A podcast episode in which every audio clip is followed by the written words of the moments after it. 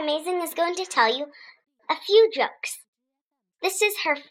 This is the first one. Teacher, what came?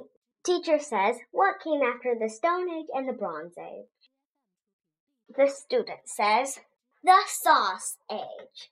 Miss, I know what comes after the Bronze Age, the Bag Age, and then the Cottage, followed by the Garbage. And the next one is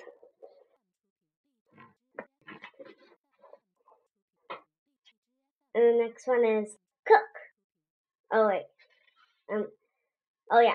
Um this is the next one.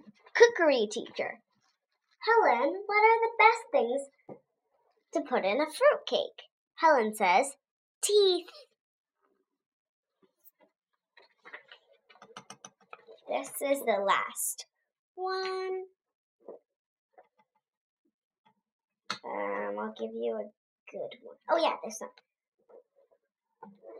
Who is the king of monkeys? Henry the ape. Gold, coins, taxes, lives. Who needs them? Just bring me bananas.